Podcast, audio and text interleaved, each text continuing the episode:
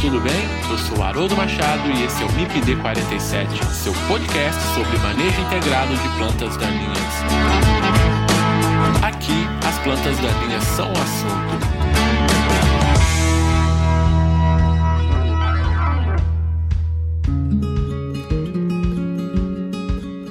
Pessoal, se vocês quiserem interagir com o MIPD 47, sugerir temas para nossa conversa, mandar perguntas e fazer comentários e críticas, vocês podem fazer isso através do Instagram MIPD47. Vocês também podem mandar e-mails para o mipd47podcast@gmail.com. E agora, vocês podem interagir também através do nosso site mipd47.com.br. Acessem o site e confiram nosso conteúdo e nos dê o seu feedback pois ele é muito importante para o MIPD 47.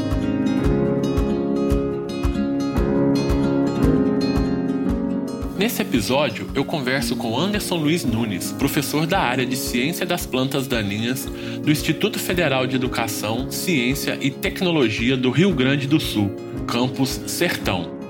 Nós vamos bater um papo sobre os herbicidas auxínicos, também conhecidos como herbicidas inibidores de auxinas ou hormonais. Nesse grupo está o primeiro herbicida orgânico sintetizado pela indústria química em 1941, o 2,4-D. É um grupo de herbicidas importantes, com características e comportamentos específicos e usados em muitas situações. O primeiro relato de resistência de plantas daninhas a herbicidas desse grupo foi em 1957, nos Estados Unidos. Foi a comelina difusa. No Brasil, o último relato de resistência de plantas daninhas a herbicidas desse grupo foi a buva. Esse biótipo em questão apresentou resistência ao 2,4-D e a mais quatro herbicidas. Então vamos entender um pouco mais sobre os herbicidas desse grupo. Bom dia, professor Anderson. Tudo bem? Obrigado por bater esse papo com o MIPD 47. Seja muito bem-vindo. Olá, Haroldo. Tudo bem? Obrigado pelo convite. É uma grande satisfação estar aí contigo e com esse projeto bem bacana do podcast. Fico muito satisfeito e feliz de poder participar de projetos diferenciados assim como esse o seu. Obrigado pelo convite. Ok, Anderson, obrigado. Vou te chamar de Anderson, tá? Vou tomar liberdade de te chamar de Anderson. Anderson, você pode se apresentar para os nossos ouvintes? Falar um pouquinho da sua, da sua trajetória, por favor? Bom, meu nome é Anderson Nunes, eu sou professor do Instituto Federal do Rio Grande do Sul. Fico sediado na cidade de Sertão, próximo a Passo Fundo, no, no norte do Rio Grande do Sul. Sou paranaense, fiz agronomia no, na Universidade Tecnológica Federal do Paraná. E após disso fiz mestrado e doutorado na Universidade Federal do Rio Grande do Sul, onde no mestrado Trabalhei basicamente com herbicidas pré-emergentes e no doutorado com biologia molecular, é sempre relacionado com as plantas daninhas. E há 10 anos eu já atuo no Instituto Federal como professor e pesquisador na área de plantas daninhas, onde trabalhamos principalmente o manejo de plantas daninhas para grandes culturas, uma vez que a região norte do Rio Grande do Sul, conhecido também como Planalto, é uma área bastante reconhecida pela produção de soja, milho e trigo. Basicamente, essas são as, as, minhas atividades. Então, nós vamos falar aqui hoje sobre herbicidas auxínicos, né, Anderson? Então, mas na verdade, antes, antes da gente falar sobre os herbicidas auxínicos, eu queria que você falasse para os nossos ouvintes né, o que, que, são as auxinas, né? Bom, as auxinas ela, é, ela é um hormônio vegetal esse hormônio ele está relacionado ao crescimento e desenvolvimento vegetal e dentro da planta ela tem algumas funções, né, principalmente relacionada à dominância apical, ao alongamento celular, à produção e desenvolvimento de frutos, principalmente, é, principalmente também não, mas os, é, relacionado também aos tropismos, né?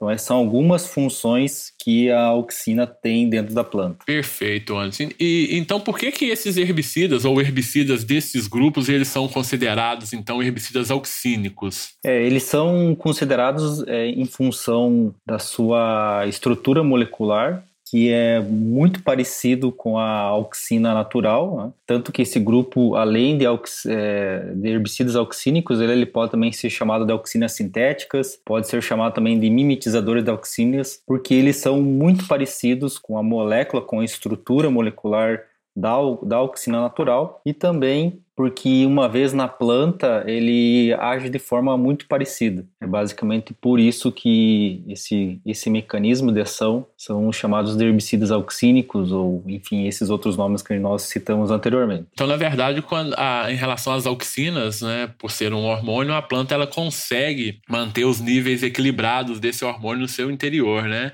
E quando a gente faz uma aplicação exógena, né, da, da, dessa auxina sintética, a planta ela perde essa capacidade de, de controlar esses níveis, né, internos desse. Exato, Haroldo, porque na planta um mesmo, o mesmo hormônio, dependendo da concentração, ele pode ter funções totalmente opostas. Né? E nesse caso dos herbicidas aux, auxínicos, quando eles são aplicados sobre a planta, a concentração ela é muito maior do que normalmente a planta está acostumada. E essa alta concentração acaba fazendo com que ela cresça de maneira desordenada, ela desregula vários processos dentro da planta e isso vai fazendo uma série de reações em cascata que por fim pode culminar pela morte da planta. E quando surgiu o primeiro herbicida oxínico? Bom, esses, esses herbicidas eles surgiram na década de 40 o primeiro registro ocorreu em 1945.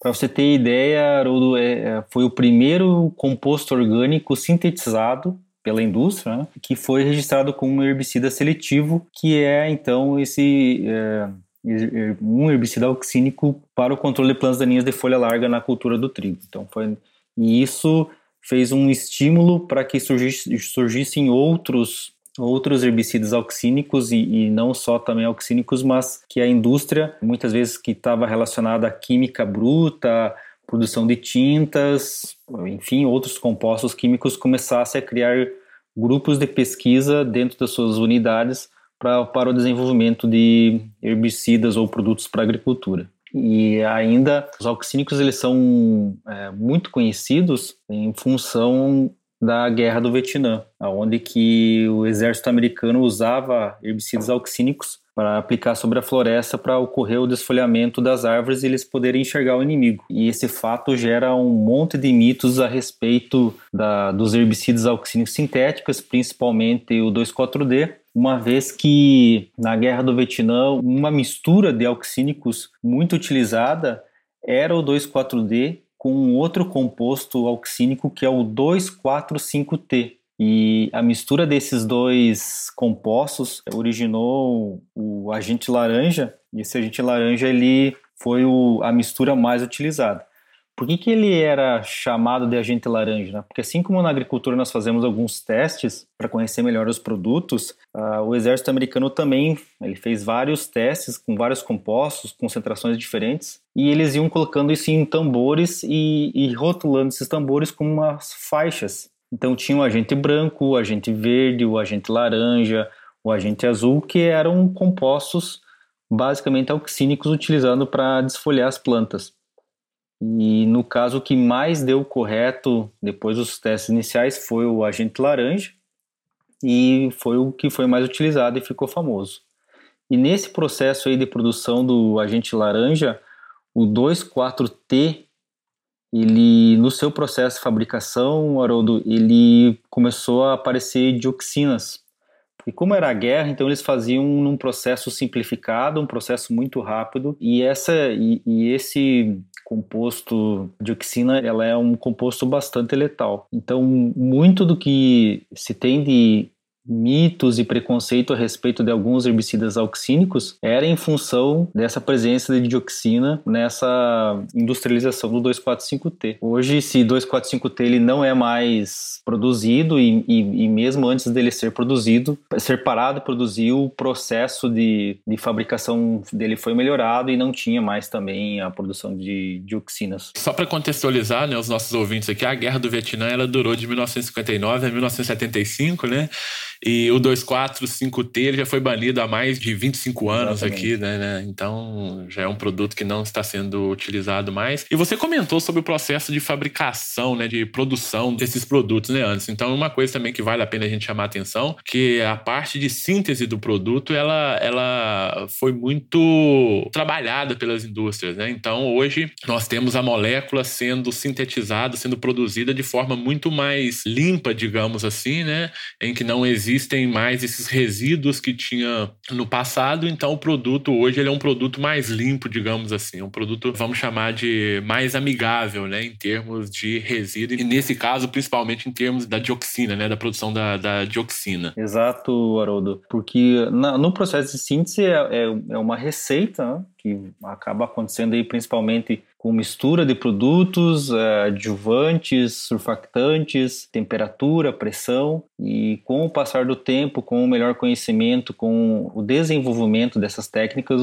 com certeza os produtos eles vão ficando, como você falou, mais limpo, com menos resíduos e com uma pureza maior. Com certeza, isso é um fato que está bem presente no processo de evolução aí de síntese das auxinas sintéticas. E como que esses herbicidas, é, ou herbicidas desse grupo, né, eles agem para matar as plantas suscetíveis? O principal grupo de plantas suscetíveis são as plantas da classe Eudicotyledôneas, que nós conhecemos também na área agrícola como as plantas de folha larga. Então, basicamente, esse é o grupo de plantas é, suscetíveis a esse herbicida e após a sua absorção, ele transloca dentro da planta e começa a fazer um crescimento desordenado. E o primeiro efeito que se percebe com a aplicação do herbicida auxílio sintético é a hipinastia, que é o resultado do, já do início de um crescimento desordenado, principalmente em função do alongamento celular aonde se encontra essa auxina sintética. Então, num primeiro momento após a aplicação, a auxina ela tende a fugir da área mais iluminada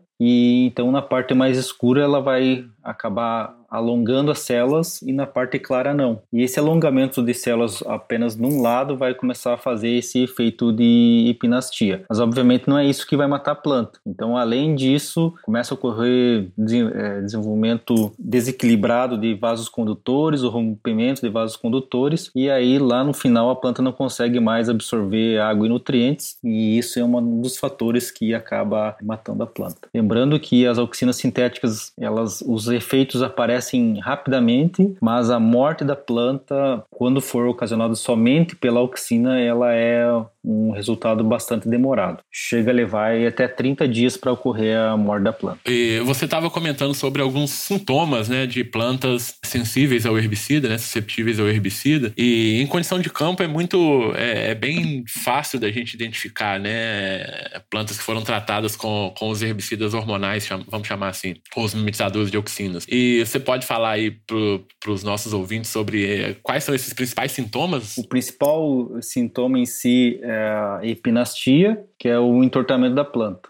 Então, a parte que o auxina se movimenta, que, que é a área mais escura, acaba crescendo e a parte iluminada não cresce, então dessa forma desequilibrada a planta entorta. Esse é um dos primeiros sintomas, principalmente do herbicida 2,4-D. Dentro da planta, é, bioquimicamente falando, ocorre uma reação em cadeia, porque a, a, os receptores de é, celulares vão perceber a presença desse regulador de crescimento, né, dessa auxina sintética, e vai é, começar a liberar quantidades de cálcio dentro da célula, indicando que ela deve fazer alguns processos. E um desses processos é o crescimento, né, o mais rápido é o alongamento celular, que vai criar algumas células que vão afrouxar a parede celular algumas enzimas que vão fazer o afrouxamento da parede celular e isso vai fazer a expansão celular de forma bem rápida. E um pouco mais a, a longo prazo vai ocorrer a produção inclusive de etileno e esse etileno lá no fim do processo vai inclusive fazer a queda das folhas, vai fazer a abscisão foliar e outros processos dentro da planta. Basicamente esses são os principais efeitos, né? E aí como sintoma começa a aparecer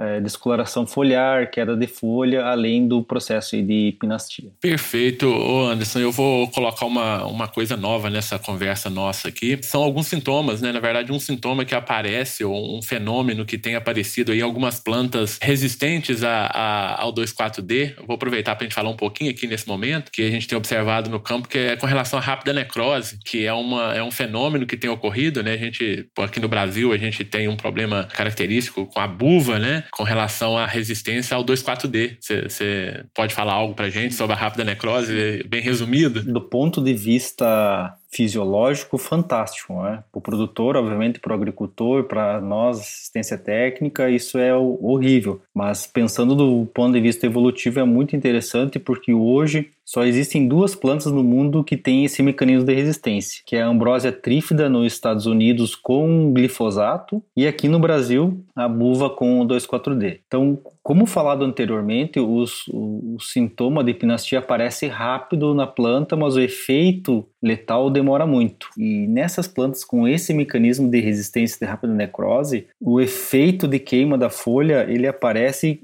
em menos de 24 horas. Então, o que, que, o que, que acaba acontecendo? A auxina sintética, o 2,4-D, ele é um herbicida sistêmico, ele tem que translocar dentro da planta para que ele tenha seu efeito letal. E nas plantas resistentes, com esse mecanismo de resistência, a planta ela abre mão né, do, de sobreviver à, à, luminosidade, por exemplo, né, e aonde cai o 2,4-D, aonde as gotas atingem, ocorre a morte programada dessas células. E célula morta não transloca produto. Então, num primeiro momento, parece que o efeito do herbicida foi maravilhoso, porque a planta está praticamente toda queimada, mas o que está acontecendo ali é a morte celular para que o herbicida não transloque não chegue nos pontos de crescimento. E aí ela acaba rebrotando e acaba deixando produção, eh, deixando descendentes através da produção de sementes. Então isso é algo bem interessante. E é algo bem novo, né, Anderson, Exato. que está acontecendo aqui na, na, agricultura brasileira. A gente tem alguns trabalhos com relação a isso a, aqui na Rural, e a gente tem um, um trabalho de uma doutoranda nossa aqui, e ela viu aqui, né, aplicando o herbicida, o 2,4-D, numa planta susceptível e numa planta resistente. Na planta resistente, com meia hora após a aplicação, a gente observava esses sintomas muito nítidos, né? E esse sintoma, ele progredia até uh, 8 horas após a aplicação. Um dia depois da aplicação, dois dias depois da aplicação, a gente observava esse sintoma, ele regredindo, né? De, não tanto, mas a gente uma estabilizada na, na, nos sintomas. Enquanto a planta susceptível, a gente ainda não observava o sintoma muito característico. E aí, lá com dois, três dias após a aplicação, nas plantas susceptíveis é que a gente começava a observar esses sintomas, mas essa planta ela morria, enquanto a planta resistente ela não, não morria, rebrotava tudo é, depois. É algo que ainda a gente tem que estudar muito para entender sobre, é, sobre isso, né? E tem muita gente debruçado sobre, sobre esse fenômeno aí para tentar explicar isso, isso melhor, né? Vamos lá, Anderson. Então você comentou que esses herbicidas eles controlam basicamente espécies eudicotiledôneas, né, que a gente comumente chama de, de, de folhas largas, né, na, no termo agronômico aqui falando. É, então, obviamente, eles são seletivos, né, Se, seletividade é característica de determinados herbicidas. Então, a, a quem que esses herbicidas são considerados seletivos e por que, que eles são seletivos, Anderson? Bom, eles eh, são seletivos, Haroldo, a basicamente todas as poáceas, né, as gramíneas em geral. Então, para você ter ideia, é ele o primeiro registro foi feito para a cultura do trigo, que é uma, uma gramínea, uma poácea, e também ele pode ser utilizado em outras culturas, como por exemplo o milho, né, tem um, um, momento ideal de aplicação, mas ele é seletivo, e as auxinas sintéticas são as principais herbicidas para pastagens, principalmente campos nativos, porque é composto basicamente por gramíneas. Né? E por que que, o que que acontece? Essas gramíneas eles não têm auxina natural, não, pelo contrário, assim como qualquer outra planta tem. Então, por que, que esses herbicidas eles são seletivos a, a essa classe em si, né? Ou essa família das poáceas? Eles são seletivos, é, existem algumas, algumas características nas poáceas em si que diferem das eudictiledôneas, e isso faz com que o, o herbicida tenha algumas dificuldades. Então, por exemplo, na, talvez a seletividade né, das gramíneas se deve porque nelas não tem câmbio vascular, também tem a presença de um meristema intercalar que fica localizado próximo aos entrenós. Nas poáceas, o tecido vascular ele é espalhado já nas urticotiledôneas ele é concentrado na parte central da planta. E ainda nas poáceas, o floema ele é protegido por esclerênquima e, e essa estrutura em si ele impede o fluxo da auxina. E também é, uma teoria é que os receptores de membrana de auxinas têm diferentes graus de sensibilidade dependendo do, da auxina sintética em si. Então essas são algumas questões que estão relacionadas por que, que o efeito das auxinas sintéticas em poáceas é pouco. E lembrando, né, Haroldo, que agora vai vir toda uma nova geração de eventos transgênicos que vai permitir, então, principalmente na cultura da soja, que essas auxinas sintéticas possam ser, algumas delas, né, não todas, possam ser aplicados aí sobre a cultura, ou seja, se tornando, tornando esses herbicidas seletivos essas culturas. Então você, você falou, né, que essa classe de herbicidas aí é uma, é uma das principais aí utilizadas em pastagens, né, mas uh, tem várias outras situações em que eu posso utilizar esses produtos, né? Quais seriam essas utilizações, então, Anderson? É, além de pastagens, hoje, por exemplo, o 2,4-D, que é o principal oxina sintética, a maior utilização dele é na dessecação pré-semeadura. Então, antes de implementar a cultura da soja, esse herbicida ele é utilizado é, normalmente em, em mistura com glifosato para controlar uma das principais plantas daninhas do Brasil hoje, que é a buva. E aí, depois dessa aplicação de glifosato 2,4-D, normalmente vem a sequencial de um herbicida de contato e muitas vezes ainda é inserido um herbicida pré-emergente para ter um efeito é, residual aí controlando os novos fluxos de plantas daninhas. Como bem colocado no podcast que a gente ouviu aí com a Camila, né? Podcast bem legal. Então, esse hoje é a principal aplicação. E também na pós-emergência das culturas, algumas culturas gramíneas. Essas são as principais é, utilização aí dessas auxinas sintéticas. Lembrando que o 2,4-D ele é um dos principais herbicidas utilizados na agricultura mundial, né, antes. Acho que talvez depois do, do, do glifosato seja o 2,4-D, né? Exato. Como que esses produtos eles podem interagir com o solo, Anderson? Então a gente vai passar um pouco para essa discussão, esse comportamento, vamos chamar de comportamento ambiental desses produtos, né? Tem algumas características importantes. Como que esses produtos eles podem interagir com o solo ou eles interagem com o solo? Tecnicamente falando, com a exceção do picloram, que é uma das auxinas sintéticas, nós não consideramos que esses produtos eles tenham efeito residual. De fato, para controlar efetivamente plantas, plantas daninhas. É claro que eles têm algum efeito, claro que eles têm interação no solo e, e essa interação ela vai depender de é, vários fatores, principalmente com relação ao tipo de solo, matéria orgânica, é, comportamento microbiano e temperatura. Então, para você ter ideia, falando do 2,4-D, que é o principal herbicida hoje utilizado na dessecação pré-semeadura da soja, esse herbicida ele requer 10 dias no geral para poder ser realizado a semeadura da soja. Ele normalmente não vai matar, se eu fizer um período menor que esse, ele não vai matar a cultura, né, o desenvolvimento da cultura inicial, não vai ser letal, mas vai afetar. Você vai ver sintomas. Outro herbicida que é bastante utilizado hoje na pré-semeadura é o triclopir, Inclusive, ele é uma das alternativas à, à buva resistente ao 2,4-D. Isso é um negócio interessante, porque a, a resistência é específica ao 2,4-D e não a todas as auxinas, né? Então, o triclopir ele é muito utilizado e ele requer 10 dias. Já um outro produto que tem aumentado também bastante a utilização e a gente vai falar mais dele depois, que é o dicamba. Esse requer 30 dias entre a aplicação e a semeadura. Então, isso quer dizer que eles têm algum efeito, né? mas não que ele seja utilizado de fato como herbicida pré-emergente. E esse tempo ele vai, é, esse tempo ele vai variar em função principalmente daquilo que nós comentamos de até do pH do solo, da comunidade microbiana, da temperatura, da dose. Então ele existe uma interação com o solo mas com exceção do picloram, nós não consideramos que ele tenha efeito residual. Então, é, comparado com alguns produtos, por exemplo, da classe dos, dos ALS, né? Então ele é um produto muito mais seguro aí do ponto de vista ambiental, né? Do ponto de vista do comportamento Exatamente. dele no solo, né? Porque essa rápida degradação, de certa forma, é, dificulta a questão da lixiviação, por exemplo, como ele tem uma rápida degradação microbiana, dependendo a camada que ele está do solo, ele vai ser degradado e, e, de fato ele é muito seguro em relação a, a outros mecanismos de ação. E na água, geralmente, o, o 2,4 dele pode durar de 1 a 28 dias. Então, dessa forma, ele é bastante seguro.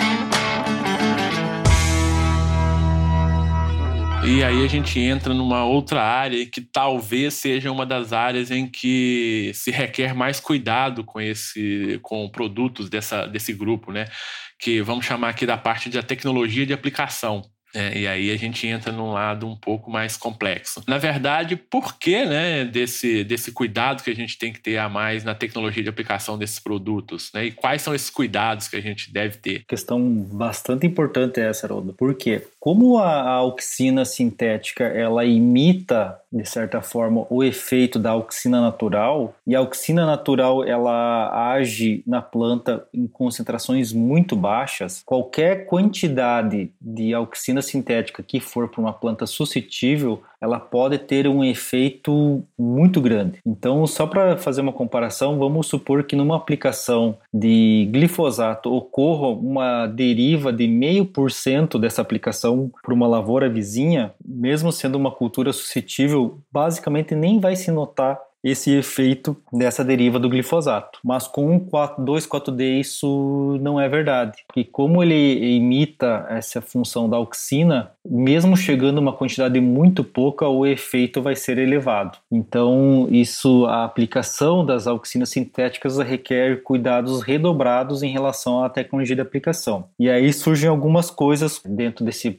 panorama, que é a questão da deriva da volatilidade. Então a deriva é quando as gotículas, né, que saem da ponta de pulverização, saem do seu alvo primário e vão para um alvo secundário. Então geralmente isso ocorre de lavouras vizinhas, né, um perímetro próximo do aplicado. Entretanto, para algumas auxinas sintéticas, principalmente o dicamba, pode ocorrer um processo de volatilização. Então, quando aplicado essa a gotícula aspergida pela ponta pulverização, ela passa, ela vira um gás. E aí, quando ela vira um gás, ela pode percorrer distâncias muito grandes, quilômetros, 5, 10, 20, 30 quilômetros. E quando esse vapor ele encontra um cenário diferente ambiental, um, um cenário mais com uma temperatura menor, maior umidade relativa do ar, ele volta a ficar na forma líquida, se deposita sobre uma cultura sensível e pode ter um efeito bastante considerável sobre essa cultura sensível. Então, existe hoje aqui no Rio Grande do Sul, existe uma polêmica muito grande em função que o estado aqui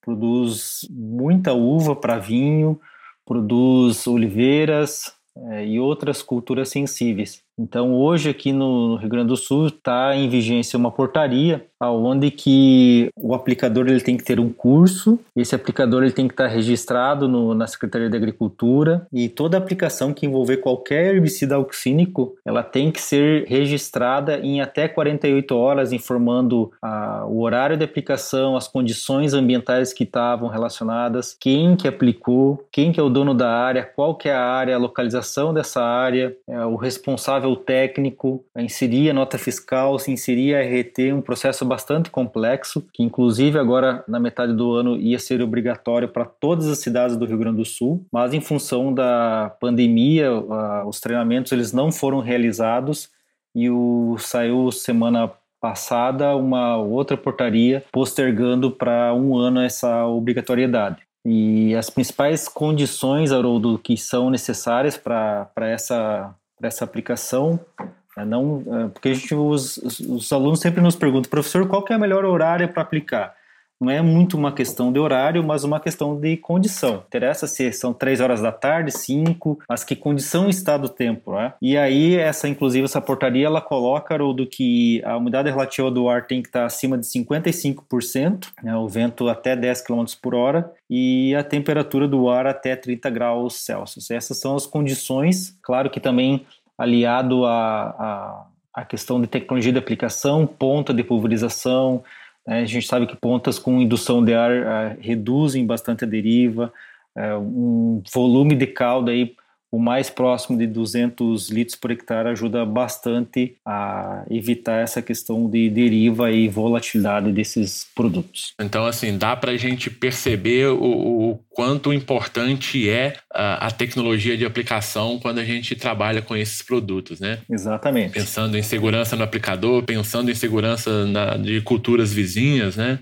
Então, realmente é algo que a gente precisa tomar muito muito cuidado com a tecnologia de aplicação. Só esses dados que você colocou aí com relação aos cuidados, né, que é para a norma aí do Rio Grande do Sul em termos de temperatura, umidade relativa e velocidade de vento, né? Basicamente essas são as condições ideais para se aplicar um herbicida, né? É, velocidade de vento entre 3 e 10 km por hora, temperatura abaixo de, de 30, né? E umidade relativa acima de 50, né? Mas obviamente que é, eu sempre falo com meus alunos também, né? A gente quase nunca vai conseguir essas condições ideais aí para se aplicar o herbicida. Então nós temos que ter uma tecnologia de aplicação a, adaptada, né? À, à condição que a gente vai, vai trabalhar. E lembrando também com relação ao 2,4-D, né? Antes a gente tinha basicamente no Brasil se existia duas fórmulas da molécula, né? A molécula ela poderia ser sintetizada como éster ou como amina, né? Então o éster foi eliminado do sistema por problema exatamente por, pelo que você falou, que é alta pressão de vapor, né? Então ele, ele volatilizava muito, né? Então tinha muitos problemas com essa formulação éster do 2,4-D. Por muito tempo tivemos apenas a formulação amina, né? Que é uma formulação um pouco mais segura. E agora está entrando, né? Uma nova formulação que é o salcolina, né? É uma nova formulação aí do 2,4-D que ela é mais segura, né? Enfim, a gente vai falar um pouco mais sobre isso em outros programas aqui também, mas já é uma opção, né? Que vai vir somado aí a novas tecnologias em culturas, né? Ô Anderson, e uma outra coisa importante, né, quando a gente fala, principalmente do ponto de vista de manejo, né, que é a, a interação de produtos. Então a gente faz misturas em tanque de produtos, ou, enfim. Uh, como que esses herbicidas, né, ou herbicidas do grupo aí das auxinas, eles, eles interagem com outros herbicidas em mistura, mistura em tanque? Na maioria dos casos, as misturas em tanque, sim, os auxinas sintéticas nunca vão ser prejudicados. Entretanto, existe um exemplo clássico dentro da literatura na área de plantas daninhas, que é a mistura da auxina sintética com herbicidas do grupo do mecanismo de ação dos herbicidas inibidores da CCase, também conhecido como os graminicidas, que é um mecanismo de ação que controla de forma específica plantas daninhas de folha estreita. Então essa é uma interação é, conhecida, aonde que para a auxina sintética não, não muda nada, mas o efeito do graminicida ele é reduzido consideravelmente para a maioria das plantas daninhas. Essa interação negativa, ela vai ser negativa, vai depender muito da dose do graminicida, vai depender da espécie de planta daninha poácea que está sendo controlada, mas se sabe que na maioria dos casos esse efeito ele é bastante negativo. Por quê? Porque a, como a, a auxina sintética ela afeta esse processo. Né? Então, quando é, chega na planta, a auxina sintética ela não tem efeito na planta de folha estreita, então ela não colabora nesse processo, né? e por outro lado ela estimula a produção de enzimas que vão afetar, vão diretamente o graminicida dentro da planta. E aí essa questão que esse produto ele pode estar sendo metabolizado dentro da planta e não vai ter o efeito esperado desse graminicida. Então esse é um exemplo clássico dentro da área onde que a mistura de tanque entre auxínicos e produtos ACCase, né, inibidores da enzima ACCase, é, requer bastante cuidado. E dentro disso também, né, Anderson, existe também tem uma diferença né, dentro do grupo químico, né, dos ACCase, né, em termos de FOPs e DINs ali também existe uma relação aí, né, com o 2,4-D, né, de, de, em termos de,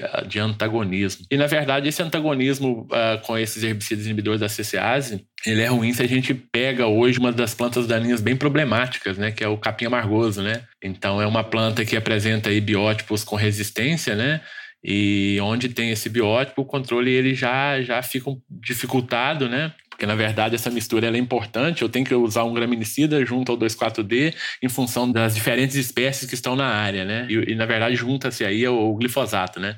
E quando eu tenho uma planta que é resistente ao glifosato e eu tenho esse problema de, de antagonismo desses dois produtos, dificulta mais ainda uh, o processo de controle dessa planta daninha, né? E é uma realidade hoje também em nível de Brasil, né? Exatamente, Haroldo. É isso que acaba acontecendo. Um problema muito grande é que operacionalmente o produtor ele não quer fazer duas aplicações, ele não quer separar essas aplicações. Então a gente tem alguns estudos assim mostrando que para algumas espécies, como por exemplo o azeite vem se você aumentar aí em torno de 30% a dose do graminicida, esse efeito da auxina sintética ele é mitigado de certa forma. Então ele, o, o ACCase volta a ter um efeito é, letal sobre a planta daninha, mas se você pegar algumas plantas daninhas, você citou muito bem aí a questão do capim amargoso e nós aqui com o capim rabo de burro, que é muito semelhante a dificuldade de controle em relação, né, comparado quando comparado o amargoso, que naturalmente você tem que dobrar a dose do graminicida para começar a ter algum efeito letal. Aí nesses casos, de fato, é, não se pode fazer a mistura com auxina sintética. E também nossos trabalhos têm mostrado assim que independe se é 2,4-D, se é triclopir, se é dicamba, é, nesses casos o efeito antagônico não depende da molécula em si, mas a princípio todas as auxinas testadas elas interferem no efeito da, do graminicida. Vamos falar um pouquinho sobre as novas tecnologias aí associadas né, às culturas com relação à tolerância a herbicidas desse grupo. Qual, o que, que tem aí disponível para o produtor? O que está chegando aí no mercado nas próximas safras? Perfeito, Haroldo. É, a gente podia fazer um podcast basicamente só disso, né? Nós vamos fazer. É, pode resumir, assim, de certa forma, os dois próximos eventos transgênicos que estão chegando no mercado. Um desses eventos se chama Enlist, que, por exemplo, a soja ela vai ser resistente ao glifosato, vai ser resistente ao glufosinato, e isso já existe. E a grande novidade é que esse evento enlist ele vai ser resistente ao 2,4-D. E o outro evento transgênico que também está chegando é, se chama Extend, e o diferencial dele, assim como para o enlist é o 2,4-D, Pro Extend é o dicamba. O que, que tem de diferença entre eles? Bom, eles são duas auxinas sintéticas. A diferença é que o dicamba está dentro do grupo químico dos ácidos benzoicos e o 2,4-D está dentro dos ácidos é, fenoxicarboxílicos. Essa é a diferença. E talvez essa, uh, o fato de estar nesses grupos químicos diferentes faz com que, por exemplo, aquela buva resistente, né, ela seja exclusiva ao 2,4-D. O que, que vai trazer de vantagem né, esse, esses eventos transgênicos? Então, como nós discutimos anteriormente a questão ali do, da interação do 2,4-D com o solo, com o ambiente, né, que então para o 2,4-D requeria 10 dias antes da semeadura da soja, para o dicamba 30 dias. Né? Quando eu usar esse evento transgênico, né, então, por exemplo, quando eu usar uma soja extend, essa questão de ter que usar 30 dias antes da semeadura não vai ser mais problema, porque inclusive o produtor vai poder usar esse dicamba na pós-emergência. Bom, mas o que, que me traz de ganho, de certa forma, esses eventos transgênicos? Né? Traz algum ganho, principalmente em função quando eu penso nas plantas daninhas resistentes uh, ao glifosato em si principalmente folha largas, obviamente, porque é onde esses, esses é, herbicidas vão, vão afetar o desenvolvimento dessas plantas daninhas. Então, é, pensando em algumas plantas de difícil controle, a própria buva, nós temos aqui na nossa região bastante a questão de losna, poaia. Então, essas são algumas situações onde eu consigo usar, principalmente dentro dos fluxos novos né, na cultura da soja, eu consigo usar esses é, herbicidas auxínicos. Perfeito, Anderson. Então são duas tecnologias novas que estão aí para chegar no mercado, né? É, o Enlist e o Extend, né? Duas empresas diferentes aí, né? Concorrentes. Então com certeza, em termos de opções para o produtor é, é, muito importante isso, né? É bem legal. A tecnologia ela é sempre bem-vinda, né? Só com relação ao Enlist, só para complementar, né? Com relação ao Enlist, o milho é, também é a opção que vai vir do Enlist, né? E para o milho tem a opção também, é o 2,4-D, mais o glifosato, mais o glufosinato e mais o aloxfop ainda. Né? É, exatamente. Tem um produto a mais aí para o milho, né? Que ganha também, os produtores de milho ganham essa essa ferramenta também. E aí também uma preocupação né, que, que existe, até mesmo por parte das empresas, com relação a essas tecnologias, a gente volta naquele assunto, né, que é a tecnologia de aplicação, né? Então, para esses produtos, para essas tecnologias, para essas duas novas tecnologias, a parte do, da tecnologia de aplicação também ela é muito importante, né? Então, a gente tem que tomar muito cuidado com relação a isso. Tanto é que as empresas fazem um, um, trabalho bem massivo aí de treinamento né, da parte de tecnologia de aplicação, para não perder a, a, ferramenta. Né? É, cabe lembrar, Haroldo, também que tanto a questão do Dicamba quanto a questão do 2,4-D colina, eles estão vindo, a gente já falou da, da dos processos mais é, modernos de fabricação, de síntese, né? Mas cabe ressaltar que esses produtos estão vindo com adjuvantes que melhoram muito a performance com relação a comportamento no ambiente, a produção de gotas maiores, menor risco de deriva.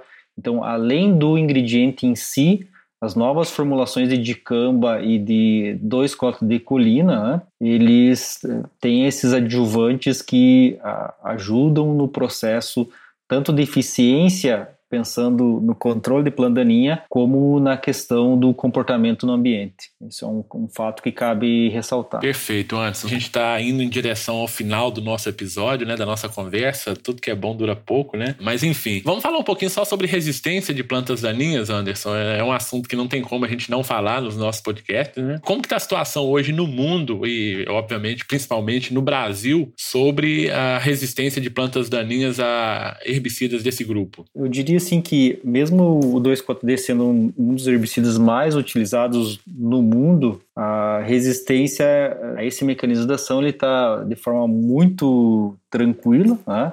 mesmo com a, toda essa é, pressão de, de seleção. Né? E o único caso assim, que nós temos de fato no Brasil que é, chama atenção é essa questão da buva resistente ao 2,4-D. E o interessante, como ressaltado anteriormente, ela é exclusiva ao 2,4-D e não aos outros, é, e não às outras auxinas sintéticas. Então, de fato, como qualquer outro herbicida, não é a salvação do mundo, né? E o importante é que sempre essas auxinas sintéticas elas entrem numa forma de, de rotação. A auxina sintética é um mecanismo tão interessante que nós sempre falamos, né, Rodo, na questão de prevenção da resistência, é rotação de mecanismos de ação. Mas no caso da auxina sintética, é até interessante também fazer a rotação de ingrediente ativo, porque a gente vê que algumas resistências elas são exclusivas a algumas moléculas, né? Então, ainda de fato, o funcionamento desses ingredientes ativos ele é tão misterioso que a gente ainda consegue fazer essas rotação de ingrediente ativo. Ainda não chegou a ser a resistência cruzada, né? Então a gente tem essa, essa opção, né, de manejo. Exato. Só para dar alguns números aqui, Anderson, para os nossos ouvintes, né? No mundo são 79 casos de relatos de resistência de plantas daninhas a herbicidas do grupo das auxinas. Uma coisa interessante, né? Você falou que o 2,4-D ele foi, vamos dizer assim, divulgado e comercializado ali em 1945, né? O primeiro, o primeiro relato de resistência ao 2,4-D foi em 1957, né? Então, bem precoce, digamos assim, né? Foi a comelina difusa, isso no, nos Estados Unidos.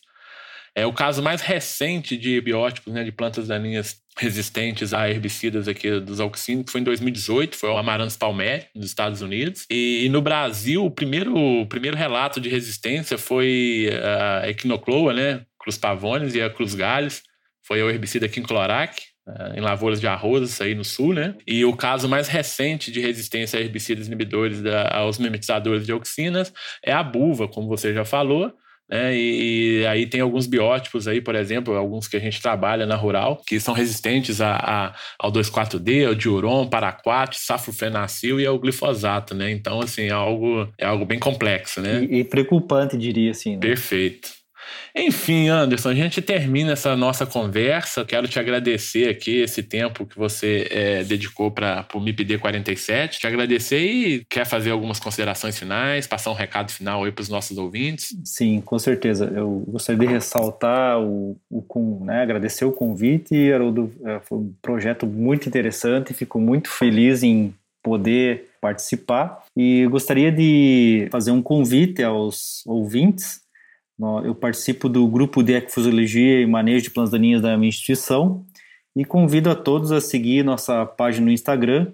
Procura lá Gempla Pesquisa e vocês vão poder acompanhar um pouco daquilo que o nosso grupo é, realiza aí de atividades de ensino, pesquisa e extensão na área de plantas daninhas. Haroldo, mais uma vez obrigado pelo convite.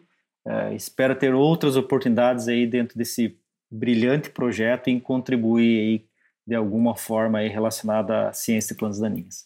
Muito obrigado pelo convite. Ok, Anderson, eu que agradeço, tá? É, já sigo o seu grupo de pesquisa lá no Instagram, tá? E eu recomendo que, que outros sigam também, porque realmente é um, tem muito conteúdo interessante lá para o pessoal. E com certeza você estará aqui com a gente em outros momentos, Anderson.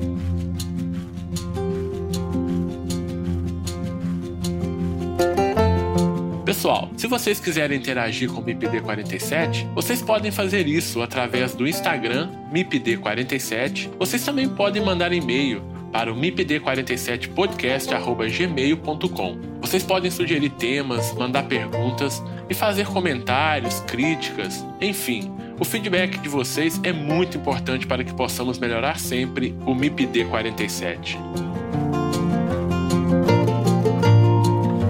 Para vocês, meus ouvintes, eu me despeço e espero vocês no nosso próximo episódio. Um abraço e tchau. Este podcast foi editado por Felipe Mux